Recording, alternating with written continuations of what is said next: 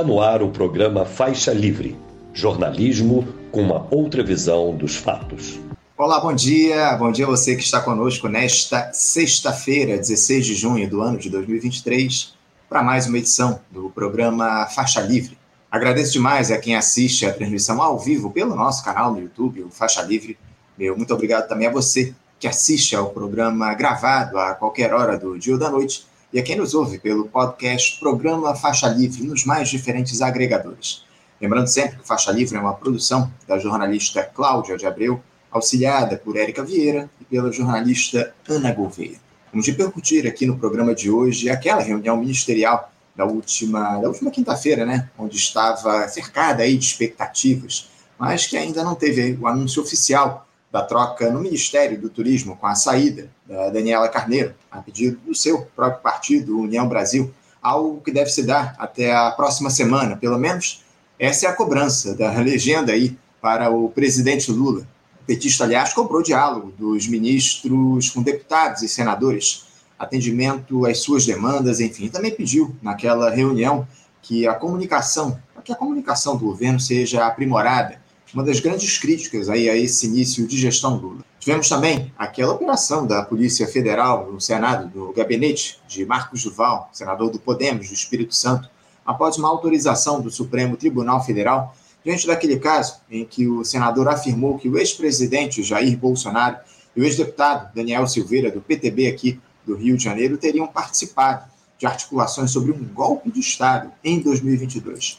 Pois bem, quem estará aqui para repercutir essas e outras questões no programa de hoje será o dirigente estadual do PSOL e da Federação PSOL Rede, membro da liderança da bancada do PSOL na Assembleia Legislativa aqui no Rio de Janeiro, a Alerge Ricardo Borges. E hoje, sexta-feira, como vocês bem sabem, é dia do nosso já tradicional debate aqui no programa. Vamos tratar desse início de discussões sobre a reforma tributária aqui no país. O relatório do grupo de trabalho já foi entregue em comissão que analisa o tema na Câmara dos Deputados. O relator, Agnaldo Ribeiro, do Progressistas da Paraíba, deve entregar o seu texto nos próximos dias para que, após analisado, ele seja votado em plenário. Vamos falar sobre o caráter dessa reforma que visa reorganizar os impostos no país, com foco na tributação sobre o consumo. Mas será que isso é suficiente? Diante das enormes desigualdades tributárias que existem por aqui, Será que o governo Lula terá outra oportunidade para propor a cobrança de impostos dos mais ricos no Brasil? Para travar essa discussão, um time de especialistas nesse assunto, o economista e professor da Universidade Estadual de Campinas, a Unicamp, Eduardo Fanhani, o assessor técnico na Câmara dos Deputados e professor voluntário na Universidade de Brasília, a UNB, Davi Decache, e também o vice-presidente do Sindicato Nacional dos Auditores Fiscais da Receita Federal do Brasil, o Sindifisco Nacional, Tiago Barbosa. Um debate mais que necessário diante das medidas econômicas tomadas pela gestão Lula neste início de mandato. Aliás, necessária é a edição desta sexta-feira do Faixa Livre.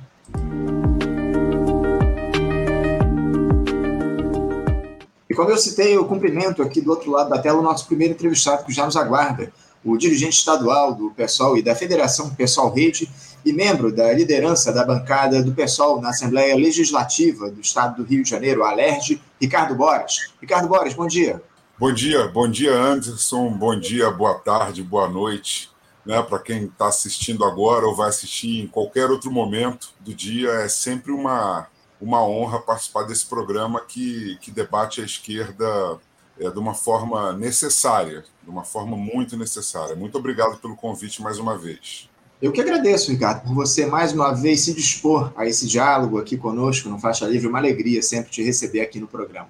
Ricardo, o Brasil vai avançando aí aos trancos e barrancos em, em um governo que, apesar de começar a apresentar resultados em algumas áreas importantes da administração pública, como a economia, por exemplo, ainda que as custas de medidas de caráter neoliberal, tem dificuldades de se afirmar aí diante das pressões exercidas por atores que se dizem aliados alianças de ocasião, né, Ricardo, em troca de cargos e emendas, como é o modus operandi há décadas na política nacional, mas que vem ganhando proporções cada vez maiores.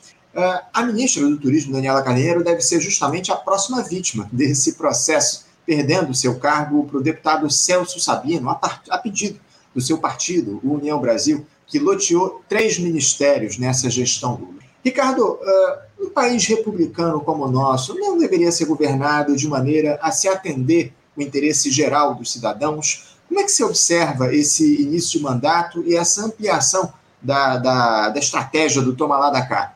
Olha, Anderson, eu acho o seguinte: o que, o que eu vou falar é até um pouco triste, mas eu acho que é, a gente, ao menos, né, e, e, principalmente a grande mídia, que sempre noticia, sempre noticiou a corrupção e o fisiologismo como algo é, que favoreceu a antipolítica, né, e talvez por isso a gente tenha também, né, também por isso chegado onde chegou, né, dos governos Bolsonaro, né, do uso da corrupção e do, do fisiologismo para favorecer a antipolítica.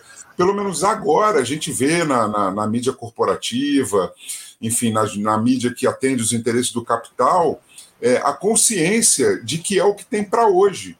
Então, talvez, pelo menos nesse sentido, a gente tenha maturidade para tentar lutar, claro que com, com, com, com, muito, com muita luta, com muita é, é, é, é educação, com, colocando mesmo.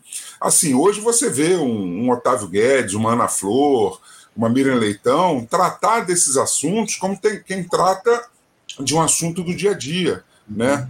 Então, assim, a coisa está tão escancarada e, e, e, e, o golpe né, de 2016 barra, de 2016 e, o quase golpe aplicado por Bolsonaro a, a, partir agora do dia, do dia 8 de, de janeiro, né, é, é, é, mostram o, o, o, problema do uso disso como antipolítica. Né? Então, hoje, tratar-se desse assunto é, sem vergonha ao mesmo tempo que nos envergonha, escancara a forma como a política brasileira é feita, escancara a necessidade que a gente tem de mudar isso. Né? Não, não sei se, se, se você concorda comigo. Acho que a gente, apesar da desgraça, a gente amadureceu.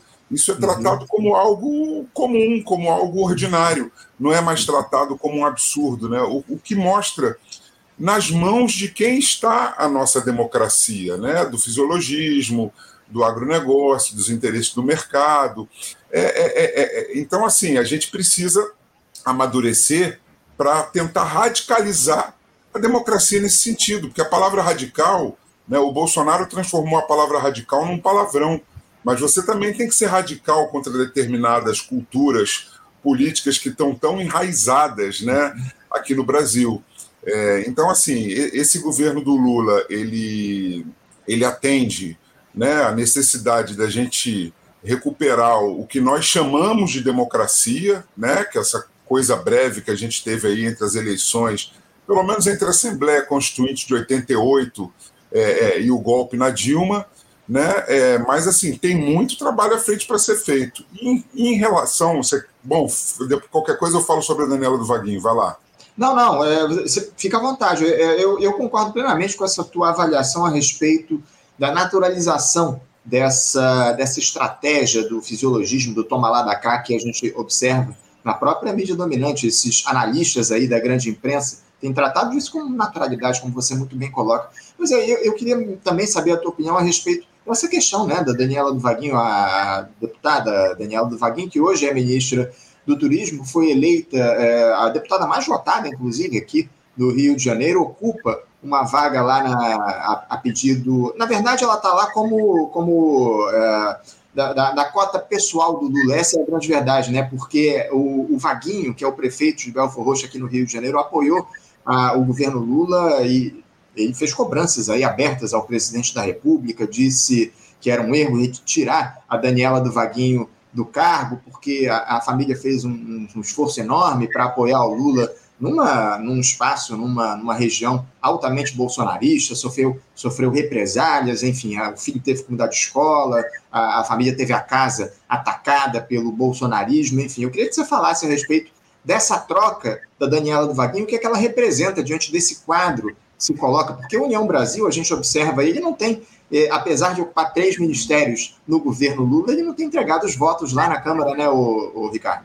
É, Anderson, é, inicialmente, assim, só, só se você pegar os números da, da, da, das votações do primeiro turno e do segundo, do segundo turno, nas regiões em que o Vaguinho tem grande influência, é, não houve uma mudança, ou seja, de fato houve o apoio, de fato ele fez lá aquele, aquele evento, que era basicamente é, é, é, a plateia era basicamente da militância petista, não, não teve não teve nenhuma entrada popular, né? A população não se foi. O que se via é uma militância petista aguerrida importante fazendo a claque lá no, no na, naquele evento do, do, do, Vaguinho com Lula na Baixada Fluminense. Né? A gente pode até dizer, não tem como avaliar isso, que o apoio do Vaguinho tenha evitado um crescimento do Bolsonaro naquela região. Agora, trazer votos, de fato, não trouxe. Apenas se manteve a votação do primeiro, é, é, proporcionalmente falando, a votação do primeiro turno de Lula-Bolsonaro na, na região ali do, do Vaguinho, é, é, é ele se, se, manteve. Agora, o, essa questão da Daniela do Vaguinho com, com União Brasil, mais do que cota pessoal. Eu acho que isso, assim, usando um termo futebolístico, né, esse é o famoso migué do governo Lula, né? Porque a Daniela do Vaguinho, ela é cota do André Siciliano, né? Ela não é cota do União Brasil. União Brasil não se sente reconhecido, né? Inclusive, e, e não tem nada a ver com essa mudança de partido. Essa mudança de partido dela só agrava a, a situação. Mas ela é cota do siciliano, né? ela é cota do PT do Rio de Janeiro. Né? O siciliano, de fato, se esforçou muito é, para ajudar na eleição do Lula aqui, é, mas também, de fato, ele ajudou muito a gente, ele e o PT do Rio de Janeiro, ajudou muito a gente a eleger mais uma vez um, um senador que não representa a esquerda. Né? É, o, o, trabalho feito pelo, pelo PT do Rio de Janeiro aqui na manutenção do Ciliane, na tentativa é, de minar a, a, a, então candidatura do, do, do, do Alexandre do, Alessandro, do Molon, é, é, ela foi, foi muito ruim aqui para o Rio de Janeiro. Né? Então, resumindo, a janela do Vaguinho, cujo Vaguinho é público e notório, eu não vou entrar aqui em detalhes, até porque eu não tenho, tem envolvimento com as milícias da Baixada Fluminense, com, com guerra de territórios, é, participação, essa, essa metástase entre, entre crime organizado, força de segurança e Estado. Então, assim, é, é, eu, acho, eu acho muito ruim. E o União Brasil, dentro dessa forma de se fazer política, que nós somos absolutamente críticos, mas dentro dessa regra do jogo que está estabelecida, o União Brasil tem razão em reivindicar é, é, é, esse, esse cargo, porque ele não se sente representado. É uma vontade do siciliano e o Miguel que uhum. o governo Lula tentou dar. Não, sem dúvida. E, e a Daniela do Vaguinho, o próprio Vaguinho já, já saiu do partido, ele era do União Brasil para o Republicanos, e a, a Daniela do Vaguinho está fazendo o mesmo caminho. Ao, ao longo dos próximos dias aí, das próximas semanas, ela deve fazer essa mudança de partido, saindo do União Brasil e, e indo lá para o Republicanos. Enfim, está claro que, que o partido, evidentemente, não se sente representado. Tanto que houve uma reunião, aliás, um, um jantar na última segunda-feira, é, da militância lá, dos deputados, senadores, enfim, da, do pessoal do União Brasil, do partido, que contou, inclusive, com a presença de ministros do governo Lula, o próprio Alexandre Padilha, né, ministro das Relações Institucionais, esteve lá, e o, o Celso Sabino, que é o nome aí, vai ser indicado para o lugar da Daniela do Vaguinho foi celebrado, foi exaltado, inclusive o próprio Alexandre Padilha já chamou o Celso Sabino de ministro naquele jantar na última segunda-feira, enfim, ou, ou seja, está tá claro que a, a, Daniela do Vaguinho vai deixar o Ministério Híbrido, como você muito bem coloca, com toda a razão, a partir do pedido do União Brasil, que não se sente representado nessa lógica fisiologista que avança no nosso país. Agora, justamente nesse sentido, o Ricardo, você acha possível superar esse fisiologismo sem mobilização popular, sem que o governo central atue com as ferramentas que tem à disposição, como referendos, plebiscitos, para dar um choque de democracia na gestão pública? Não, não é possível. Não é possível. É... Simplesmente não é possível. Ou a população começa a se mobilizar, e aí eu acho até, tá, Anderson, que é, parece uma contradição, mas é, existe mais espaço para mobilização popular e de setores da sociedade num governo é, de centro-esquerda do que num governo da extrema-direita, né? Porque, enfim, é, você não é à toa que agora está acontecendo a greve dos professores estaduais é, é do CEP aqui no Rio de Janeiro, que é uma greve mais do que legítima, porque o Cláudio Castro não se trata apenas dele não estar tá cumprindo uma, uma promessa de campanha, ele não está cumprindo a lei, né? A lei, né? O Rio de Janeiro é o estado da federação é, que paga o menor salário é, é do Brasil para professores estaduais, né? É, e é um dos estados mais ricos. Inclusive, teve muito dinheiro agora da SEDA e o Cláudio Castro e, e seus, e seus, é, é, eleitor, seus, seus eleitos e seus candidatos tiveram dinheiro aí da, da UERJ, como o Rubem Berta está tá, tá, tá fazendo uma reportagem magnífica que, por incrível que pareça, essa mídia corporativa, a grande mídia, não entra nesse tema, né? Que tem provas, tem tudo. Mas, enfim, desculpa fugir, mas eu até queria aqui, é, é, hoje, agora, há pouco tempo, ontem saiu uma, uma transmissão de um deputado, Alan Lopes, e eles estão partindo para cima para caçar é, é, o Pedro Mara, que é um dos líderes do movimento de greve, um, um dos, dos, caras que mais luta aí pela dignidade dos professores, inclusive para incluí-los em, incluí-lo em vários artigos da lei antiterror, porque ontem estourou um, um, vídeo na internet em que o policial saca uma arma em direção a ele uhum. é, durante uma movimentação lá do movimento grevista, né?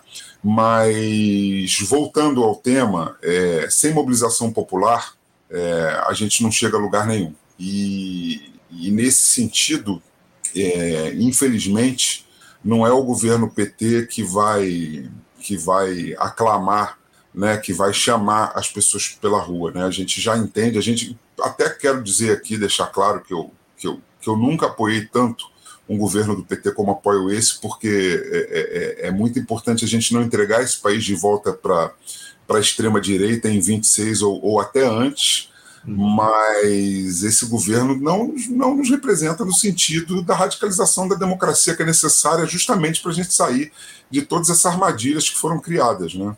Sem dúvida. Ontem você, você falou a respeito dessa, dessa questão de representação, enfim, do, do governo do PT não, não servir para mobilizar ou não atuar para mobilizar a população nas ruas. O Gustavo Gindri, nosso comentarista, teve aqui ontem, conversou conosco e falou justamente nesse sentido. Ele falou que, pelo contrário, o governo Lula, os governos petistas nos últimos anos têm atuado para desmobilizar a população aqui no país e por uma escolha do próprio presidente da República. Essa é a grande questão. Agora, o, o Ricardo, é evidente que é, esse quadro é, que, que, a gente colocou aí de, de fisiologismo, enfim, ele se constrói a partir do sucesso que esses candidatos têm nos seus currais eleitorais, essa turma de direita, de extrema-direita, enfim, seja lá a partir da articulação ou da utilização de emendas para manter a fidelidade dos eleitores, ou então por afinidade ideológica mesmo. Ricardo, como é que a esquerda pode avançar nesse Brasil profundo, ultraconservador,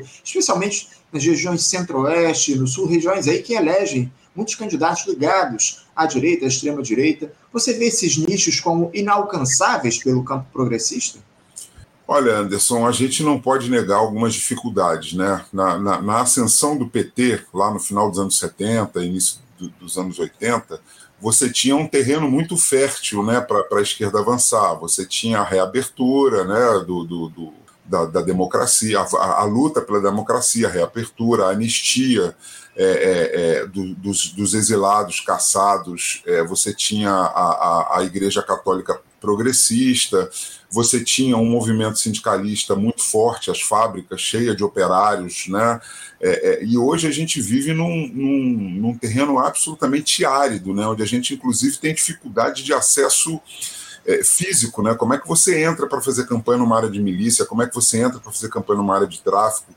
É, como é que você dialoga com os neopentecostais, né? se é que esse diálogo é possível. Eu não sou um especialista nessa, nessa, nessa área, mas eu sou muito cético em relação à possibilidade de você dialogar através dos pastores dessas igrejas, né? e, e a maioria dos pastores progressistas que a gente tem é, são figuras importantíssimas no diálogo, mas não tem uma base social, né? É, é, o que o pessoal diz de certa forma, até desculpas parece é é, é, é, é, uma certa falta de respeito. Infelizmente, são pastores sem, sem fiel, sem fiéis e muitas vezes sem igreja, né? Então é muito difícil, né? É muito difícil. E aí, Anderson, você tem que começar realmente por uma comunicação, né? Você, a gente vê o êxito, né? O sucesso é, é, dramático né, do, da comunicação do governo Bolsonaro.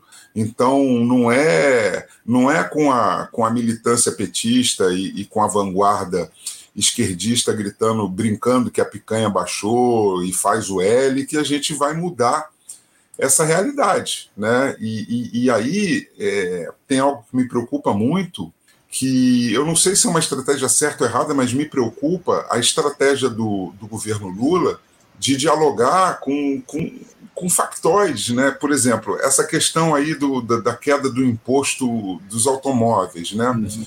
Gente, o trabalhador brasileiro, para ele pouco importa se o carro caiu de 115 para 100 mil ou de 75 para 69 mil, ele vai continuar não, não comprando automóvel, né? E só alimenta assim um setor da classe média que, que o Lula está querendo reconquistar. A questão da gasolina, ok, Nosso, nossos modais de transporte de mercadoria são todos na, rodoviários, diesel, gasolina, combustíveis fósseis, de fato ajuda é, na economia. O 1,9% né, que o Brasil cresceu, é o quarto país que mais cresceu no planeta no primeiro semestre, a gente não pode dizer que é uma, que é uma má notícia, é uma boa notícia. Agora, cresceu para quem? Né? Cresceu no agronegócio, que não gera emprego, que não distribui renda. Como dizia Galeano, cadê o meu pedaço do PIB nesse crescimento aí? Né? Cadê o nosso pedaço do PIB? Né? E que produz é... muito trabalho escravo esse agronegócio, né, Ricardo? Exatamente, desmatamento, trabalho escravo, tem essa questão é, é, do, do, do, desmatamento, da ocupação de terras indígenas. O Alexandre de Moraes, né, no voto dele no marco temporal, que é um voto que parece que é a favor, que é contra o marco, mas na verdade é a favor do marco. Se a gente, o Medo e Delírio em Brasília fez um, um episódio muito interessante sobre isso, que o voto dele é, é, é, é, na verdade engana a gente. A gente acha que ele votou contra o marco temporal e ele votou a favor, porque ele estabelece a possibilidade de uma indenização para os grileiros, para os coronéis, para aqueles que invadiram e desmataram, que de fato o governo não vai pagar tão, tão cedo, talvez nunca, né? porque você já tem esse aperto orçamentário, imagina você destinar bilhões e bilhões de reais para indenizar um, um grileiro, um invasor, um, um pecuarista de, um, de, de uma terra, de um território que originalmente era indígena. Né? Então, enfim, eu até me perdi um pouco aqui na fala, porque são tantas coisas, né? Vamos, vou, vou te passar a palavra aí para a gente continuar. Não, pois é, você, a gente falava aí a respeito dessa, dessa dinâmica que está colocada em relação à esquerda avançar nesses espaços do, do, interior do Brasil, nesse que eu chamei de Brasil profundo, em relação à necessidade de, de se construir alternativas. Agora, o, o Ricardo, eu queria já aproveitar para a gente passar para uma outra questão que, que talvez tenha sido a, a, a, mais relevante aí do dia de ontem, essa reunião ministerial que a gente teve aí é, no, no, no, dia de ontem com o, o, presidente Lula aí, com a sua com a turma lá, com os ministros, enfim, eu queria que você falasse um pouco a respeito disso, porque houve lá uma, muita cobrança do presidente em relação à comunicação do governo, né, o, o Ricardo? A gente tem observado muitas falhas nesse sentido da, da, da turma lá, do, dos ministérios, enfim. Eu queria que você falasse um pouco a respeito, como é que você observou essa, essa reunião ministerial que a gente teve, enfim, foram, foi um, um tema debatido aí no dia de ontem. Como é que você avaliou essas, essa, essa reunião ministerial e, acima de tudo, se você acha que a partir desse encontro que houve ontem lá em Brasília, pode haver algum tipo de modificação nessa estratégia que está colocada no governo, especialmente para comunicação de diálogo com a população brasileira?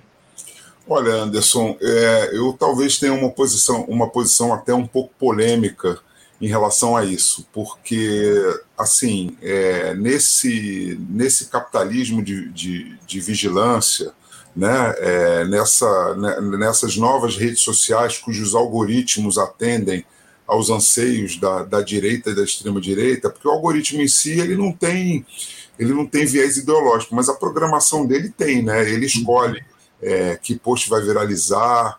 Então é óbvio que dentro dos limites da lei e, e, estabelece, e, e não divulgando fake news, assim, ou o governo parte para para os grandes grupos de Telegram e, e, eu acho que assim é uma, é uma guerra híbrida mesmo e a gente vai ter que lutar contra, com as mesmas armas, com as mesmas armas, mas eles têm o capital econômico, eles têm os algoritmos, eles têm a inteligência, entendeu? O capitalismo está numa fase de, de radicalização, onde o que importa é mais acumulação de riqueza, não interessa se o governo é fascista, se o governo é democrático. Tem um grande guru do Vale do Silício, o novo guru, né? O novo guru do Vale do Silício, que eu não me lembro agora o nome, que ele lança um, lançou um livro recentemente que é a Bíblia da garotada, né? essa garotada moderna que tem aquelas empresas de. aquelas startups com mesa de sinuca, ping-pong, o cara fica sentado numa bolinha, ouvindo rock and roll e trabalha 48 horas por dia achando que, que, que é muito moderno. Esse de 0 a 1, um, que é essa nova Bíblia do, do, do Vale do Silício, ela diz que é, é, ela diz que a única chance de você obter sucesso é o monopólio e é o, e é o extermínio da concorrência, uhum. né? Que essa coisa da livre da livre concorrência da, não funciona mais no capitalismo, né? Então você vê que a, as próprias leis básicas assim, os próximos os próprios mandamentos do capitalismo estão sendo trocados por uma cultura fascista e da destruição e do extermínio do seu inimigo, do extermínio do seu concorrente. Uhum. Então, é, não, não, não adianta apenas trabalhar com virtuosismo ou com. A gente vai ter que partir para uma guerra híbrida mesmo. É, eu, eu espero, assim, né, quase que uma ilusão, eu espero que essas, que essas idas do, do, é, do Lula à China, esse realinhamento aos BRICS, né, que é, é, ao BRIC, aos BRICS, eu acho que eu espero que eles estejam negociando realmente algo que ajude a manter o governo no poder, mesmo que tenha que usar servidores remotos, esse tipo de coisa, sem isso. Aí o Gindre era a pessoa ideal para falar sobre isso. O Gindre sabe muito disso, eu sou um leigo. Mas, enfim, no meu lugar de leigo, eu acho que, que é uma guerra. Eu acho que não vai ser com virtuosismo. Claro, a gente não vai divulgar fake news, a gente vai usar essas ferramentas para divulgar a verdade, para divulgar consciência, pensamento crítico, é, é, consciência de classe, nunca mentira, nunca fake news, nunca desinformação. Mas se a gente não lutar com as mesmas armas tecnológicas, a gente vai ter problema logo ali atrás. E a Europa e o próprio América do Sul está mostrando um rebote da extrema direita com esses governos de centro de centro-esquerda que na verdade são de centro ou uma ou antiga centro-direita, né, por ele dizer quase, né? Você não pode dizer que o Boric, por exemplo, é um, é um governo de esquerda, né? Enfim. Então isso me preocupa muito. Eu não sou a pessoa correta para falar disso não, mas isso me preocupa muito. Não, é, a, preocupação sua a, gente compartilha aqui no nosso programa. A gente vem dialogando muito a respeito disso ao longo dos últimos tempos, o Ricardo. Enfim, é, eu, eu queria voltar, continuar me aprofundando no que foi dito nessa reunião. Antes, antes de a gente continuar, você falou a respeito das viagens do Lula, ao que parece, o presidente da República vai, vai, vai pedir lá para os seus ministros, para os seus, para os seus assessores participarem desses eventos internacionais. Ele quer ficar um pouco mais no Brasil, pelo menos o que ele disse ontem, o que ele deixou uh, transparecer nessa reunião ministerial para, de alguma forma, tentar arrumar casa, né? Porque tá, o Lula, eu, eu, estive acompanhando ali um, um levantamento, parece que nesses primeiros seis meses de governo, Lula passou praticamente um mês fora do país, em viagens internacionais, em diálogos com lideranças fora do Brasil, enfim. Agora, o Ricardo, nessa reunião de ontem, o Lula disse algumas coisas que me chamaram a atenção.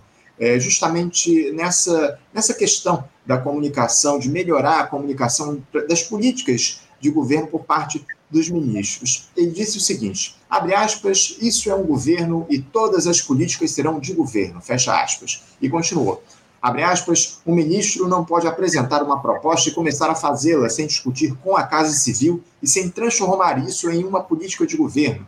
É assim que funciona um governo sério, fecha aspas. Ele também cobrou transparência com a imprensa, o Ricardo. O presidente afirmou aí que a reunião de ontem representou o segundo passo do governo. O primeiro, na visão dele, foi dado com a organização dos ministérios, a questão orçamentária e a tentativa de recuperação de parte de todas as políticas públicas que tinham sido desmontadas. Por isso, para o Lula, o governo, abre aspas, vai ser proibido de ter novas ideias, fecha aspas. Eu queria o seu comentário, o, o Ricardo, a respeito dessas observações todas do Lula na reunião ministerial de ontem, mas especialmente sobre essa última fala dele que me chamou muita atenção, quando ele diz que o governo será proibido de ter novas ideias. É que você interpretou aí essa declaração do Lula? Eu, eu interpretei como, com uma constatação que o arcabouço fiscal do FH sem o C, né, o nosso o nosso novo Fernando Henrique sem o Cardoso, o Fernando Haddad, é, limita mesmo a, a, a, que o governo parta para novas políticas públicas e sociais, porque não haverá espaço para esse arcabouço fiscal. Né? É importante lembrar né, que se tudo der certo, esse arcabouço fiscal, se tudo der certo, permite um, um, um investimento de 2,5% do PIB, isso é menos do que Paulo Guedes e Bolsonaro investiram em 2019, antes da pandemia degringolar tudo, se eu não me engano, foi algo entre 2,6% e 2,7%. Então, a capacidade de investimento do governo Lula é muito pequena. E isso me traz um, uma preocupação muito grande, porque o Lula é, é, é ele, ele se elegeu é, prometendo melhorar a vida das pessoas. Né? Ele está sinalizando com setores que ele perdeu para a extrema-direita, né? como a gente falou aqui recentemente, agronegócio, classe média, etc. Mas, assim, como gerar emprego, como gerar renda que não sejam os programas assistenciais, que são de suma importância, são absolutamente necessários, principalmente nesse momento é, em que o Brasil voltou para o mapa da fome, que as pessoas estão em total desalento né, eles são necessários, mas eles também são programas que estabelecem que essas pessoas nunca mais vão se sustentar. Né? É, se, você, a, a, se você não gera emprego, se você não gira economia, né, se você não faz investimento público, isso é uma coisa que você escuta de gente muito mais qualificada do que eu. Né? É, é, é a gente não está falando de esquerda, a gente não está falando de país socialista. Quando entra uma, uma, uma, uma crise feia nos Estados Unidos ou na Europa, a única coisa que alavanca a economia é o investimento público né? É, o, o seu o, o, a iniciativa privada não vai tirar seu rico dinheirinho lá do, do, dos 13,75% do campus neto para aumentar a produção se não tem demanda para escoar, se ele já está dando licença para os funcionários dele, fechando turno, trabalhando com 30%, 40%, 50% da capacidade de produção dele em um turno. Né? Então, como? Não há mesmo. O Lula está certo. Com esse arcabouço fiscal, com essa política, não há espaço para mais nada. Você tem que lutar para dar conta da recuperação do que foi destruído é, é, é, pelo golpe para cima da Dilma, pela Lava Jato e, e, e, pelo bolsonarismo. Eu acho que é isso. O Damião até fez uma pergunta, eu, se você me permite dialogar com ele aqui. Eu vou, eu vou, até trazer, eu vou, eu vou dizer aqui para os nossos espectadores, o, o Demian Cunha, que é ouvinte nosso, histórico, acompanha há bastante tempo o problema, ele te questiona a respeito do seguinte: Ricardo, mas que usar os mes as mesmas armas tecnológicas não seria mais efetivo, mais que usar as mesmas armas tecnológicas, não seria mais efetivo usar os canais públicos de comunicação para educar as pessoas sobre temas urgentes, cadeia de rádio e TV constantes, ferramentas que levam a voz do governo a todos os recantos remotos do país, mas quase nunca são usados. A gente trouxe essa discussão, inclusive, é, é, esses últimos dias. Ontem falou, falamos a respeito disso com o Gustavo Ginder, essa necessidade do governo utilizar a rede nacional de rádio e TV para dialogar com a população brasileira. Fala um pouquinho a respeito disso. É, fala aí, é uma dúvida aí do Demian Cunha, nosso espectador. Ah, então, só deixar claro que o Gindre, mais uma vez, é uma pessoa muito mais qualificada para falar nisso. O, o, o, Demian, eu concordo plenamente com você é, a gente pode também trazer isso como uma bandeira que a esquerda tem que reivindicar. Mas, assim, sinceramente, alguém acredita que o governo Lula vá mexer é, nessas concessões de rádio dada pro, em tempos que o fisiologismo está naturalizado, ele vai tomar rádios e televisões de políticos fisiológicos que, que dão apoio ou, ou, ou que vendem caro o apoio no Congresso, você acha que ele vai mexer com essas dezenas de concessões que foram cedidas para pastores neopentecostais? Não vai. Óbvio que seria uma política é, é, é, a primeira a se fazer.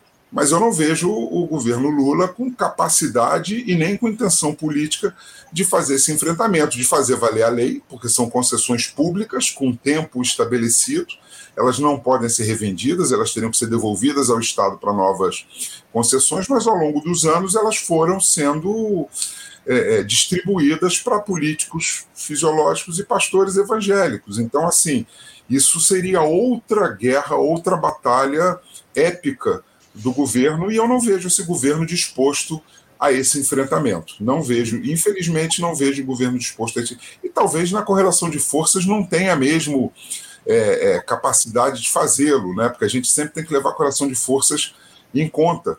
Mas, enfim, poderia ter pelo menos políticas de fortalecer. É, é, é, é e aí, muito rapidamente, Anderson, eu, eu me lembro assim: o, o, o, Milton Temer ele ia ser o diretor da, da EBC no primeiro governo Lula, né? ele já tinha combinado né, com, com ele, também seria uma ótima uma entrevista para ele daqui.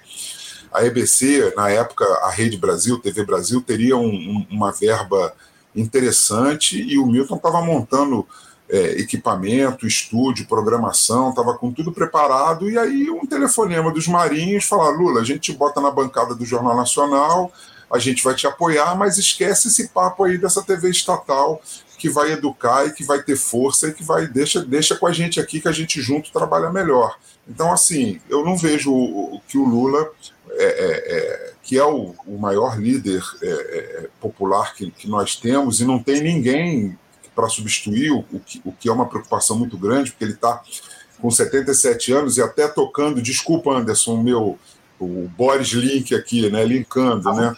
Mas que ele está querendo ficar mais tempo no Brasil para cuidar do governo, além de necessário, um homem de 77 anos, que passou quase 600 dias preso, né, que teve os problemas de saúde que teve, né, que, que, que viu Dona Marisa morrer de desgosto, vamos, vamos falando assim no popular, que quase que foi impedido de ir no enterro do irmão, que quase foi impedido de ir no enterro do neto. Ele não tem, cara, tudo bem, era o Lula, suíte, cama de casal tal, mas, cara, a gente no nosso dia a dia, a gente às vezes não dá conta dos sete dias da semana sem ficar uhum.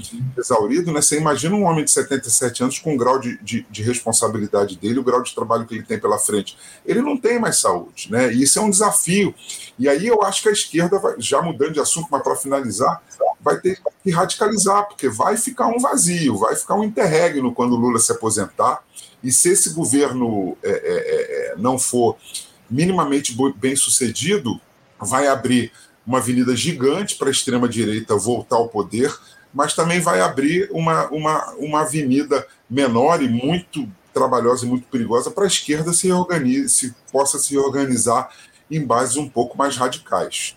Não há dúvidas, não há dúvidas, muito bem colocado. Esse, esse governo está proibido de dar errado. Essa é a grande questão, né, Ricardo? É o que a gente tem falado aqui ao longo dos últimos tempos. A necessidade desse governo Lula dar certo para que não abra mais uma vez o caminho para a extrema-direita ocupar o Executivo Federal. Eu, o, Ricardo, eu também queria tratar aqui com você a respeito desse projeto que deu muito que falar essa semana na Câmara dos Deputados, aprovado a toque de caixa, quase sem discussão, que transforma em crime a discriminação contra pessoas politicamente expostas, como políticos, ministros do Poder Judiciário e também detentores de cargos comissionados.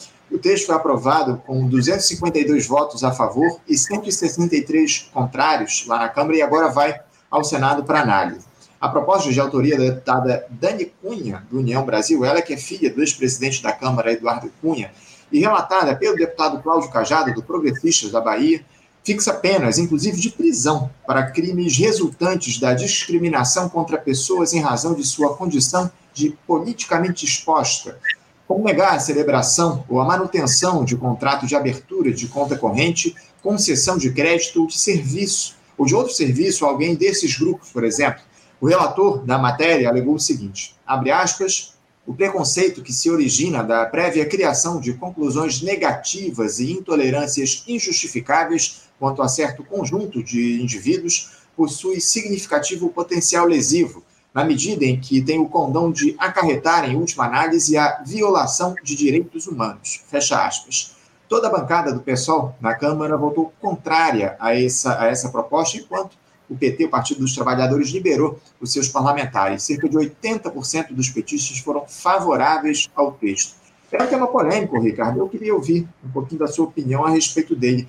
Deve-se punir quem impede o acesso a determinados serviços, pessoas politicamente expostas, sem outro tipo de justificativa? Olha, o, o, o Anderson, é, esse é mais um projeto né, que, que, se ele fosse um projeto bem feito, ele seria digno de se votar a favor. Né? É, de fato, né, de fato, é, eu sou contra, por exemplo, essa, essa lacração que se, que, que se transformou numa arma é, da extrema-direita e agora a esquerda usa também de fazer essas filmagens em voos, em resorts, né, de você expor pessoas em momentos íntimos, muitas vezes com as suas famílias. É, eu também acho que, enfim, a gente, a gente tem justiça para cuidar dos temas, a gente tem democracia para cuidar dos temas, esse justiçamento, né, é, é, é, ele não é correto. Mas o fato é, é, é que eu ainda não, não tive tempo de, de, de, olhar bem esse projeto, mas eu já vi algumas críticas é, interessantes sobre eles. Então, assim, é, um projeto que visa proteger, enfim, parlamentares que estão é, exagerando no fisiologismo, né? E, e, e, por fim, cara, eu tô com o pessoal. Eu, eu, eu, sou contra. Eu acho que o projeto não não é legal. Eu acho uma pena que você tenha pego uma ideia que poderia lutar contra essa antipolítica que a gente falou, né? Essa essa explanação. É, assim, quem, quem, combate corrupção não é, não é parlamentar, quem combate, quem combate corrupção, nenhum parlamentar pode se arvorar do combate à corrupção, né? São as instituições, né? É o, é o, é o Supremo, é o Judiciário, é, são, são os, a, a, os, órgãos, as agências, as agências, né? De, é, é, então, Anderson, assim, no final é um projeto ruim, mas é um projeto, a, a, grande maioria dos parlamentares, sejam de esquerda, de centro, de direita, votaram a favor, porque é um projeto que os protege, né? Os protege. É, essa é a grande questão, é essa proteção aí que o texto do projeto oferece a esses parlamentares. Eu concordo com você, caso esse tema tivesse sido melhor debatido, lá no, no, Congresso, na Câmara dos Deputados, é uma, uma proposta aí que, que é digna de se votar a favor. O problema foi o, a, a, correria que, que houve lá para se votar esse tema, né? Porque parece que, que se aprovou a, a urgência, na, se não me engano, na terça-feira, e no mesmo dia, logo na sequência, foi votado o mérito desse projeto, ele aprovado lá na Câmara dos Deputados e agora vai ao Senado. Essa, essa correria para debater essa proposta é que chama atenção e que, que nos causa estranheza, né, o Ricardo? Enfim é, a gente precisa continuar analisando e ver qual vai ser a, a decisão que vai ser tomada lá pelos senadores. Mas eu, eu, concordo com essa ideia de que políticos e pessoas, ou pessoas politicamente expostas, é, não podem efetivamente ser discriminadas pelo fato de serem políticos ou expostos politicamente, porque é, houve, inclusive, o próprio Cláudio Cajado deu uma entrevista essa semana lá na Globo News, se eu não estou enganado, onde ele falou a respeito disso e citou que há episódios aí de, de, de figuras de deputados e, e, senadores que são impedidos de abrir conta em banco por, simplesmente pelo fato de eles serem parlamentares, enfim, é, é evidente. Se, se, isso for verdade também, que eu não sei se isso é, é de fato verdade, mas se for verdade é uma tragédia. É, não dá para a gente aceitar esse tipo de preconceito único exclusivamente por você ser político ou parente de político, porque isso, segundo Cláudio Cajado, também ocorre com parentes de políticos aqui no nosso país. Enfim, a gente vai continuar analisando essa questão, o Ricardo, aqui no programa. E, o Ricardo, acima de tudo, eu agradeço demais a tua participação conosco aqui no nosso programa. Já chegamos, infelizmente, ao nosso tempo limite de papo, mas a gente certamente vai ter outras oportunidades para dialogar a respeito da dinâmica da política aqui do nosso país, temas muito relevantes, assim como a sua participação aqui conosco é muito importante, Ricardo. Muito obrigado pela tua presença aqui. Eu te desejo um ótimo dia e deixo um abraço forte. Obrigado, Anderson. Obrigado a todo mundo que, que, que, nos acompanhou, que vai nos acompanhar. É sempre uma honra e eu espero ter contribuído para o debate à altura da importância do, do faixa livre. Você sempre contribui muito aqui com os nossos debates no programa, Ricardo. Muito obrigado pela tua participação. Um abraço para você. Bom final de semana. Conversamos aqui com Ricardo Borges. Ricardo Borges, que é dirigente estadual do PSOL e da Federação PSOL Rede e também membro da liderança da bancada do PSOL lá na Assembleia Legislativa do Rio de Janeiro. A Alerj tratou conosco aí a respeito das questões da política nacional, enfim, um importante papo que a gente bateu aqui com o Ricardo Borges nesse, nesse início de programa no nosso Faixa Livre. Você, ouvinte do Faixa Livre, pode ajudar a mantê-lo no ar. Faça sua contribuição diretamente na conta do Banco Itaú, agência 6157, conta corrente 99360, dígito 8. Esta conta encontra-se em nome do Sindicato dos Professores do Município do Rio de Janeiro e região, o Simpro Rio, uma das nossas entidades patrocinadoras, mas seus recursos são destinados exclusivamente para o financiamento do nosso programa. Você pode fazer sua doação de qualquer valor, utilizando também a nossa chave Pix, que é ouvinte@programafaixalivre.com.br. Sua contribuição é fundamental para a manutenção desta trincheira progressista no ar.